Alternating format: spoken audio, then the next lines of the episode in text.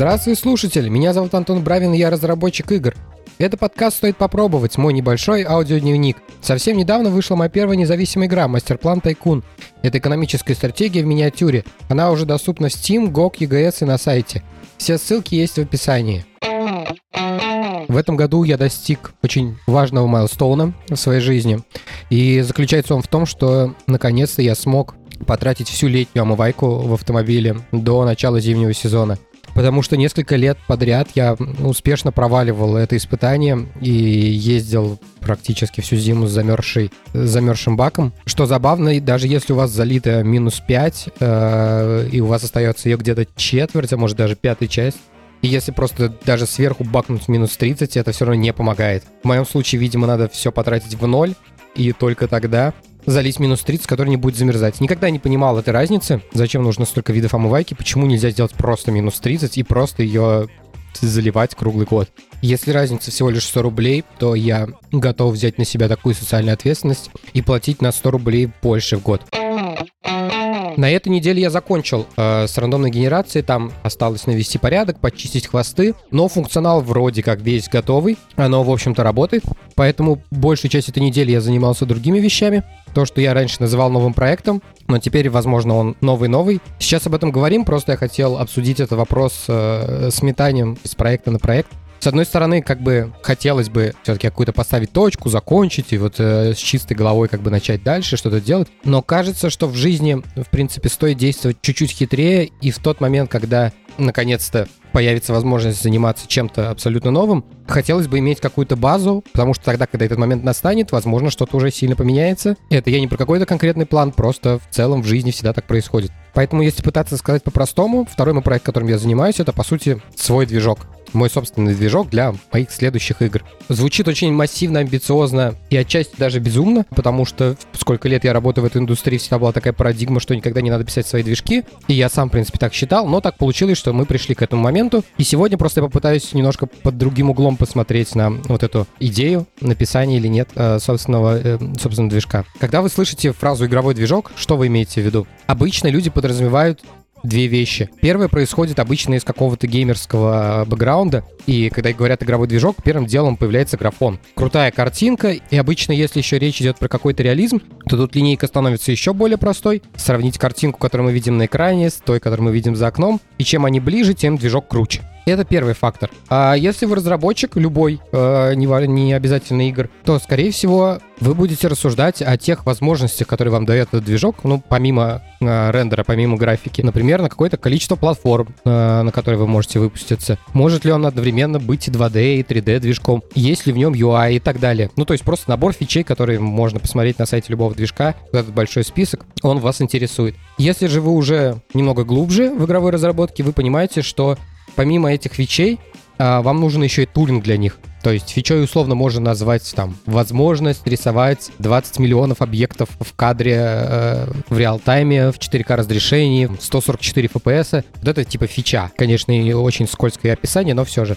А, и к этому прилагается какой-то тулинг. Например, какая-то система работы с памятью или с рендером или еще что-то, что позволяет вам это сделать. Или, например, даже еще более простой вариант — это какие-то инструменты для создания контента. В игровой разработке слово «контент» имеет гораздо более широкое значение, потому что если там, мы говорим про веб или mobile, то э, контентом там, по сути, являются две сущности, ну, три. Первое — это текст, второе — это картинка, третье — это видео. И для его создания, собственно, есть свои инструменты, ну, вне веб-стека. Условно, текстовый редактор, Photoshop, Premiere какой-нибудь. Э, у игрового же движка более специфичные запросы. Когда мы говорим о контенте, мы говорим, например, о уровне. Если мы хотим сделать какой-то уровень, нам надо его собрать. Обычно он собирает, если мы говорим про 3D-игру, он собирается из каких-то 3D-моделей, делается это улица, расставляются по ней фонари, раскидываются ящички, а машины горящие раскладываются и так далее. Вот это вот тулинг называется. И это все кажется очень большой и неподъемной задачей, в смысле сделать все это, потому что игровой движок состоит из кучи вещей. Он состоит из рендера, физики, инпута, Все это должно работать на разных платформах, звук должен работать. В общем, все это очень много разных технологий. И, естественно, когда говорят, типа, сейчас я сделаю свой движок, автоматически в голове возникает ТЗ из вот этих вот всех списков того, что мы должны сделать, и задача кажется абсурдной, нерешаемой, невозможной и вообще сумасшедшей. Но на задачу можно посмотреть под другим углом, если мы попытаемся разобраться вот в этом самом переходе. От того, как мы воспринимаем игровой движок, до попытки его реализовать. И я пришел к тому, что, не знаю, в 99% случаев, когда люди разговаривают на эти темы, но обычно это такие Э, разговоры на кухне условно, то люди говорят о движках широкого применения. Это о том, о чем я говорил несколько выпусков назад, наверное. То есть это движки, в которых можно сделать и матч 3, и racing, и шутер, и VR-игру, и, в общем, все, все что угодно, любую игру. Но так как любой бизнес не делает просто игру, или любую игру, он делает какую-то конкретную игру. А потом, если, ну, логически подумать, скорее всего, он будет делать другую какую-то конкретную игру, которая будет чем-то похожа на их предыдущую конкретную игру. И, следовательно, через какой-то момент времени вы начнете понимать, какие фишки вам нужны в движке, какие не нужны. То есть хорошо бы иметь понимание вашей цели. И второе, что интересно, это понимание собственных возможностей.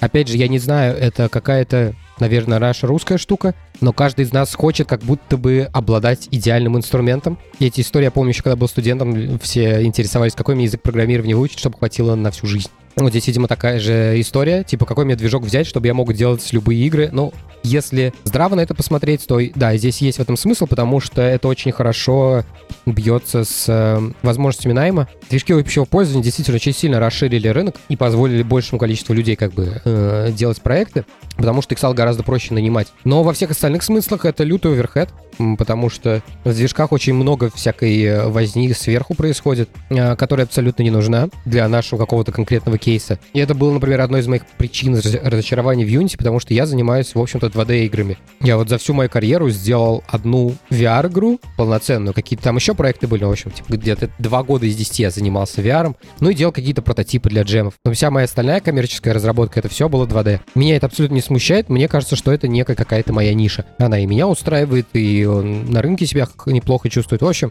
здесь все нормально. И получается так, что если я хочу заниматься 2D-играми, примерно 70% фичей, которые есть в Unity, они мне просто не нужны. И при этом все, что касается 2D, они как бы бросили, перестали развивать, и у них все, что появлялось, это новое, это был их тайлмап за вот эти последние 5 лет, и, может быть, там еще вот сплайн у них как-то начали зарождаться, но я последние лет 6 или 7 один тоже плагин использую для сплайнов, и это небо и земля просто по сравнению с тем, что в Unity как бы... Ну ладно, это мы к теме о том, что в движках общего пользования очень большой оверхед. Мне кажется, я как-то по подкастам, по крупицам рассказывал, как я пришел к мысли сделать собственный движок, Давайте пока так это будем называть. Давайте я здесь попробую это суммировать. Движки общего пользования — это очень большой верхед, и когда ты знаешь свой жанр и ну, примерно понимаешь, что ты будешь делать, ты можешь это все очень хорошо оптимизировать, грубо говоря, спрятать внутрь, и это не будет частью, например, юнитевого стека, который по дефолту в очень во многих местах тормозной. И зачем тебе тогда остальной верхед Unity, не очень понятно, если ты всех его приколов, которые тебе облегчают жизнь, не используешь. Второе — это то, что теперь Unity такая скользкая технология, которая может куда-то уползти. Шансы теперь все-таки какие-то не иллюзорные, если честно, в данный момент. Я не удивлюсь, удивлюсь, если там в течение пяти лет а компания просто может закрыться. Или превратиться какого-то динозавра,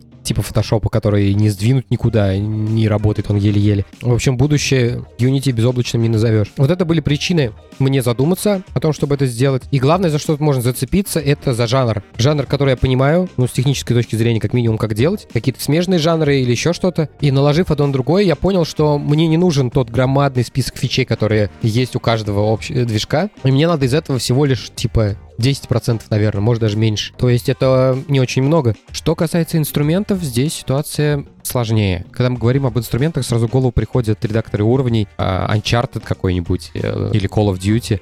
То есть это очень много ручной работы по выстраиванию всех этих домиков. Это связано с тем, что такого вида контент э, должен быть очень сильно близко к движку. Если мы говорим про 2D, то это, скорее всего, будет просто какая-то PNG-шка, и какого-нибудь фотошопа или его аналога здесь вполне себе хватит, потому что самое сложное в 2D-мире то, что есть, это запихать что-то в разные цветовые каналы или запечь э, спрайты в Atlas. В целом это не очень сложная штука. В 3D же, в купе с level-дизайном, это все принимает гораздо более существенные обороты. поэтому там нужны развесистые тулы. При этом в этих тулах должны люди еще работать одновременно, не мешая друг другу, не вызывая никаких коллизий. И у нас возникают эти вот вечные проблемы, как мержить префабы, как мержить сцены. Таких глобальных проблем передо мной не стоит, потому что я все еще целюсь в 2D мир. Но все же это не то, чтобы совсем без э, проблемная область. Те два прототипа, которые у меня есть сейчас, они, в принципе, живут на рандомной генерации, и там таковой редактор не нужен. Но, например, такая игра, как Мастер-план, ее бы без стайлового редактора создать было нельзя, или бы пришлось просто выкинуть этот классический режим и генерацию делать сразу, с самого начала игры. Это проблема решаемая, тайловые редакторы есть внешние, условно можно где-то накидать этих тайлов, на выходе получить какой-то JSON, XML или что-нибудь такое, и из этого потом уже в движке, в рантайме собирать эти сцены. В принципе, мастер-план бы справился с такой задачей. Есть технологии, которые посложнее, это анимации и партиклы. И анимация — это не то, что мы твинами кнопочки двигаем, а вот анимации прям анимации. Бег персонажа, прыжки, ну вот это все. Здесь тоже нужны какие-то внешние тулы, но это уже должно быть гораздо более сильно интегрировано э, в основной луп движка, потому что анимация, она, например, должна просчитываться в каком-то определенном месте между инпутом и физикой. В общем, есть множество своих каких-то нюансов.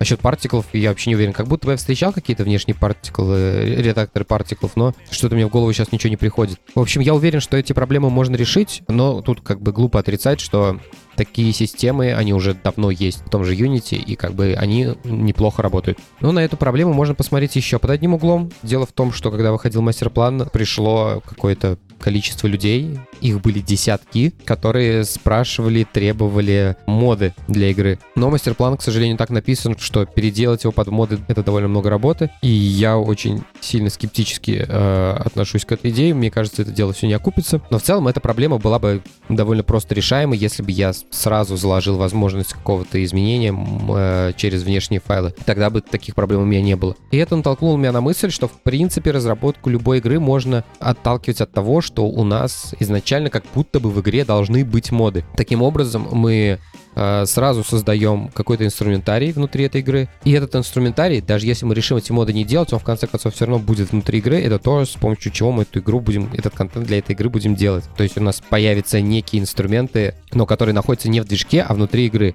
А, в принципе, я бы не сказал, что это какое-то повторение работы, потому что в Unity э, эту нишу занимают кастомные инспекторы, и для каждой новой игры тулинг для этой игры все равно приходится так или иначе писать, просто есть какой-то фреймворк условно, есть какая-то база, на основе которой можно уже что-то делать. Да, это побыстрее, но я думаю, тут тоже можно со временем как-то выкрутиться, тоже создать какой-то фундамент, и будет такой же какой-то фреймворк, не знаю. А, в принципе, кажется, идея не такой уж и безумной. Но и в целом, если рассматривать движок как э, кусок программистского софта, все становится в несколько раз проще, потому что не только всякие технические э, э, биндинги происходят между редактором и движком в, том же Unity, но и многие вещи там сделаны так, чтобы, ну, типа, не выстрелить себе в ногу, чтобы не давать э, какому-нибудь геймдизайнеру лазить в код, но при этом дать ему редактор. Если мы выйдем немножко на другую плоскость, вот как раньше, по сути, поступали, естественно, движок э, геймдизайнеру не дается, но ему даются конфиги. Вот, пожалуйста, сиди в конфигах, как бы фигач. Или наружу вытаскивается какой-то скриптовый язык, э, который простой сам по себе, и он в нем уже может развлекаться. Ну, в общем, это больше такой э, олдскульный подход, но тут пока что-то конкретно мне сложно сказать, потому что пока все мои проекты — это исключительно такая программистская забава. Соответственно, если геймдизайнер работает напрямую со стеком, у него вряд ли это получится, в отличие от Unity. Но, во-первых, возможно, это не единственный путь то, как это сделали в Unity, э, как можно дать инструментарий для геймдизайнеров. Ну, а также это проблема сильно будущего меня. Буду ее решать, когда до нее доберемся. Также еще одним интересным фактором было то, что на самом деле по этому пути можно двигаться постепенно, не сразу прыгать э, в омут, а делать шаг за шагом. И поэтому первым моим решением было начать делать свой бэкэнд в связке с Godot. Что я от него хотел? Я хотел, чтобы он мне собирал билды, вся его мультиплатформенность, которая, какая у него есть, чтобы вот она работала на меня. Соответственно, его рендер мне нужен, мне нужен какой-либо input от него, UI и анимации. Это то, что мне хотелось бы иметь от движка сейчас. И сейчас у меня это выглядит так, что в Godot у меня есть буквально типа там 5-6 классов, а весь остальной код у меня лежит чисто в шарповых э, проектах. Когда движок запускается, там есть какой-то условный, вот как мы в Unity делаем, game manager, и на своем старте он инициализирует game manager, который работает вне Godot, и все уже там происходит. Godot только занимается тем, что по требованию спавнит какие-то префабы, там эта сцена называется, просто как-то двигает их э, и убивает при необходимости. То есть в самом Godot нет абсолютно никакой логики, просто какая-то визуализация визуализация. В принципе, здесь можно было пойти дальше. Uh, у него есть дисплей-сервер или график-сервер это называется. Это, в общем, чуть более низкоуровневый IP, uh, что-то в стиле моногейма. То есть мы говорим просто нарисуй текстуру мне вот в этих координатах. Но, в принципе, возможно, даже не имеет вообще смысла, потому что если я дойду до такого уровня, то, возможно, стоит тогда отказаться от Godot и уйти в моногейме все это делать. Что я уже успел реализовать? Это какой-то базовый гейм-менеджер, это чуть-чуть математики, это тот самый MASF из uh, Unity. Так-то можно использовать шарповые, но там очень много методов, которые не очень приспособлены для просто так вот использовать, типа в играх там всякие клампы, рандомы, еще прочее. Все работает на, на даблах, например, там на флоутах нету. Вон корень, например. Какую-то компонентную систему я придумал. У меня есть теперь свой GameObject, на него можно навешивать компоненты. Компонентов пока у меня буквально три. Это Transform, Renderer и Collider. У меня есть свой input. А, этот input работает, по сути, поверх инпута годошного. Годо просто через полинг присылает туда какие-то изменения. А, я это все пытаюсь сделать на какой-то ивентовой модели, по ивентам распихать и разослать, а, кто там подписан. Я сделал физику, но физику в очень простом смысле. У меня буквально работают только коллайдеры э, из э, кругов и все. Я сейчас так, в активной стадии дописывания этой штуки нахожусь. И тут мы можем как раз остановиться и э, немножко э, разобрать это все дело. Когда мы говорим игровой движок и физика, мы подразумеваем, ну, первым делом, не знаю, Half-Life 2 всплывает у людей в голове, потому что это игра, которая маркетировалась через физику объектов крутую, да? И у нас сразу какой-нибудь хейвок в голове, в общем, какие-то такие штуки, которые позволяют там сотням объектов разлетаться трехмерным, ящиком разбиваться на куски, машинам биться, в общем, такие вещи. Я же занимаюсь стратегиями или каким-то вот смежными жанрами. Вот тот проект, который я сейчас, э, на котором я сейчас все это активно гоняю, это такой клон Vampire Survivals. Да, это сейчас модно, но мне он очень интересен как жанр. Есть у меня мысли по его поводу. А главное, что он отлично подходит для тестирования вот этих движковых концепций, которые у меня возникают. И по сути, это жанр, который позволяет использовать очень простые вещи. Э, там не нужны какие-то лютые коллизии, там реально все можно сделать на кругах. Круги — это самые перформанс штуки, которые в общем, могут существовать. Там не надо ни много данных, э, ни каких-то сложной математики. Нам надо просто проверить, пересекаются два круга или нет. Чтобы проверить, нам надо найти дистанцию, возведенную в квадрат, потом взять два радиуса, перемножить их, и если первое значение будет меньше второго, значит круги пересекаются. Все, больше там ничего нет. Больше нам ничего не надо. Если нам не нужны точки пересечения, этого нам полностью достаточно. Это совпадает с тем, что мы знаем в Half-Life 2? Нет, абсолютно. Но могу я сказать, что я сделал физику для своего движка? Могу, потому что эта физика — это все, что надо для такой игры. С другой же стороны, есть физика ректов, каких-то квадратов э, или прямоугольников. Я пока за это не брался, но она мне нужна, например, для каких-то больше э, моих стратегических игр. Вот для мастер-плана как раз для нее такая штука очень важна, потому что там все строится на пересечении квадратов и прямоугольников. Но даже там есть нюанс, потому что одно дело э, пересекать квадраты, которые, ну, э, как сказать, ровно направленные, но, э, то есть их грани параллельные и перпендикулярные осям x и y. А другое дело пересекать повернутые фигуры. Это сразу выводит всю математику на новый уровень. Нам надо фигуры как-то вывернуть обратно с проекции или сделать проекцию на э, одну грань. На самом деле все эти штуки как бы есть. Я знаю не одну книжку, где о математике для игр, в смысле геометрии для игр э, рассказано. В принципе, это можно оттуда угнать и э, имплементировать, но во-первых, пока этого не надо, но во-вторых, я знаю, что сейчас мне нет в этом необходимости. Я вот буквально только сегодня задумался, что мне нужен кватернион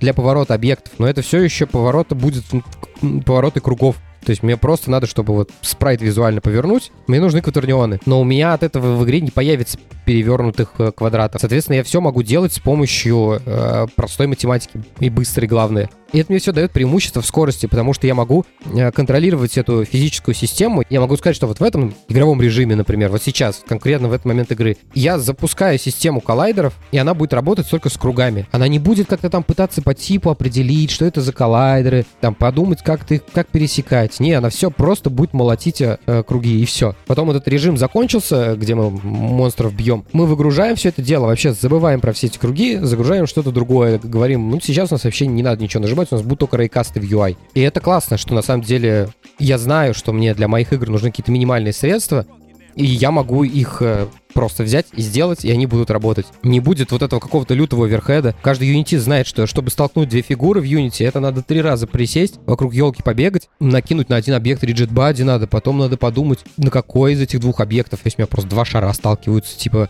один какой-то должен быть статичный, другой должен быть э, динамик. Там миллион настроек у этого rigid body, соответственно, там куча всякой фигни под капотом начинает работать, когда он нужен. И все это ради того, чтобы пришел просто callback, типа он collision enter, все. Здесь я всего этого могу не делать, ну, я, естественно, могу также ввести какие-то абстракции, но они все равно будут сильно проще, чем в Unity. Я раздобыл пару книжек по движкописательству, не то, что как по мануалу я собираюсь их использовать. Просто когда пишешь какие-то подобные штуки, у тебя возникают вопросы. Типа у тебя есть понимание того, как это, например, сделано в Unity, ты знаешь прекрасно это. Uh, у тебя есть uh, мнение, нравится ли тебе это или нет, хочешь ли ты это оставить так, или ты, например, хочешь как-то это сделать по-другому. Но хотелось бы получить какое-то понимание, что ли, почему такое было принято решение, чтобы понять для тебя, вот эта проблематика, она важна или нет. Хорошо, когда есть вариант как-то подсмотреть куда-то. Поэтому книжка, о которой я говорю, это Джейсон Грегори «Программирование и внутреннее устройство игровых движков». Это из Naughty Dog, по-моему, чувак написал. Я ее так почитываю, пытаюсь типа сначала, но в целом обычно, если я просто дохожу до какого-то момента, вот с этими же коллайдерами, я просто быстро пролистываю главу, чтобы понять, а, в какую сторону как бы мысль течет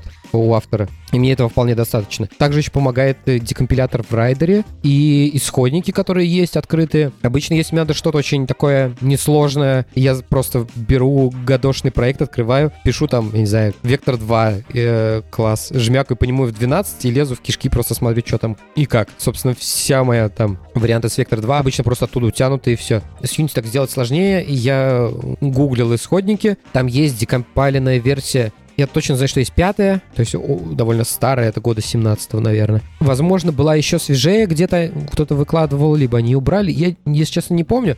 Но, в принципе, даже такой старой версии достаточно, чтобы понять ход мысли общий того, как это происходило. И вот комбинация вот этих источников, в принципе, помогает найти какое-то решение, которое вот э, кажется не абсурдным. Раз ребята его типа используют, значит, э, можно и мне, наверное. Конечно же, это определенный вид напряжения, потому что как бы хочется сразу написать какую-то мега-систему, которая будет прям перфект работать. Но я довольно быстро научился бить по рукам. Минимальненько просто сделали, но чистенько. А там дальше уже по ходу дела э, будем смотреть.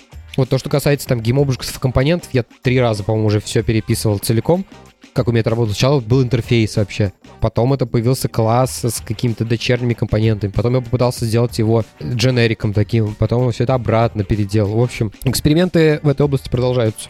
Давайте я как-то попытаюсь подытожить. Вроде я какие-то свои более э, основные рассказал, о которых последние несколько недель я спотыкался. По большому счету я хочу сделать какой-то набор технологий, которые я смогу использовать в дальнейшем для определенного сета игр, которые я делаю. И все это будет работать быстрее и лучше, чем Unity, ну, потому что это написано для вот этого сета игр. В этом месте я никаких как бы розовых очков не ношу. Тут мне могут сказать, естественно, ха, а вот ты захочешь сделать свой эм, Horizon Zero Dawn как ты будешь на нем это все делать? Естественно, Horizon Zero Dawn на таком движке не сделаешь. И если у меня какая-то появится потребность сделать какое-то 3D, которое будет чуть более чем примитивное, хоть ну, какого-то технического уровня, то, наверное, со стопроцентной вероятностью я пойду делать это какой-то другой технологии. И, возможно, когда-нибудь эти технологии я принесу обратно в свой 2D-движок, и он станет трехмерным. Но это на самом деле настолько загоризонтное идея, что даже еще пока не видно вот этого вот восхода трехмерных игр э, в, э, в моей карьере, что задумываться об этом, наверное, не стоит. Так что вот, потихоньку продвигаюсь,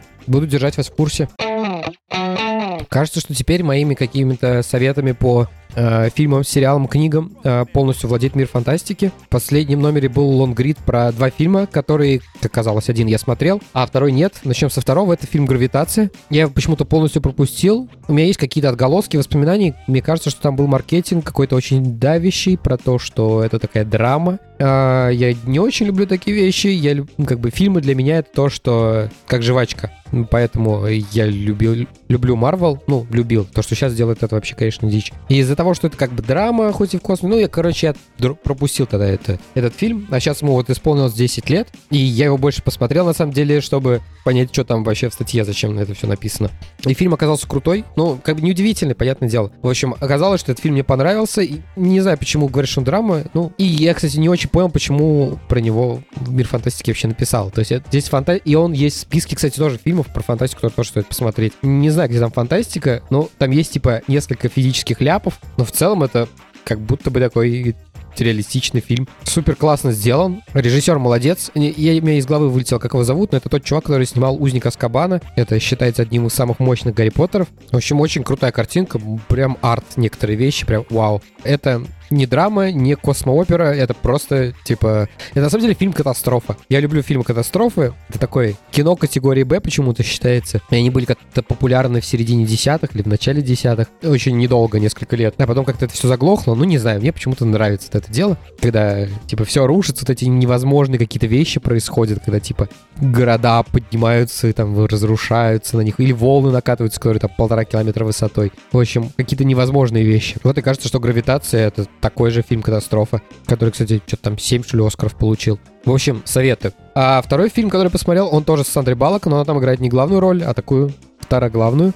В общем, это фильм «Разрушитель». А, это фильм 96 -го года. Считается одним из последних таких боевиков старой школы. Там играет Сталлоне, и я его смотрел. Я его видел когда-то давно, но он у меня как-то вымылся из памяти и немножко слился как бы с судьей Дредом старым. Если что-то, и там, и там играет Сталлоне, и там, и там как бы роли очень такие. Хотя в «Разрушителе» он более человечный. Там еще играет Уэсли Снайпс, это который Блейд, типа, э, он главный антагонист в этом фильме. В общем, фильм классный, это вот такой вайп у него, как вспомнить все, примерно вот такое же кино. Если вы такое любите, посмотрите. В той версии, которую я смотрел я, есть нормальный перевод, и был еще перевод Володарского, поэтому я посмотрел два раза подряд, и это просто отвал башки. Неплохо для 70-летнего старика. Саймон Феникс теперь понимает, что он не один, а? Он понимает, что ты наконец-то поблизал ему задницу. Нагрел задницу, врезал по заднице, а не облизал, понятно? Не облизал, да, понятно, извини. Не облизал, да. Капитан Эл. Ну и напоследок поделюсь с вами с тем, что сегодня 11 ноября, то есть э, Черная пятница, соответственно, везде скидки, и даже на заправке. Я умудрился заправиться со скидкой в 11 рублей с литра и сэкономил при этом что-то около 50 рублей, что говорит о том, что я на этой неделе дважды победитель категории автомобилей. И мы подъехали к нашему блоку благодарностей. Я хочу сказать спасибо тем ребятам, которые поддерживают меня на сервисе Boosty. Спасибо вам большое, благодаря вам выходит этот подкаст. Это ребята с никами «Давай писать игру на ними» и Сергей Иванов, а также еще несколько ребят тиром пониже. Спасибо вам большое. На этом у меня все. Спасибо, что были со мной на протяжении всего выпуска. Ставьте оценки, оставляйте отзывы на тех площадках, где вы слушаете подкаст. Тогда его смогут услышать большее количество людей. Также, если вам понравился этот эпизод, расскажите о подкасте своим друзьям. Я буду за это вам очень благодарен. Такие дела. До следующего выпуска. Пока. Funky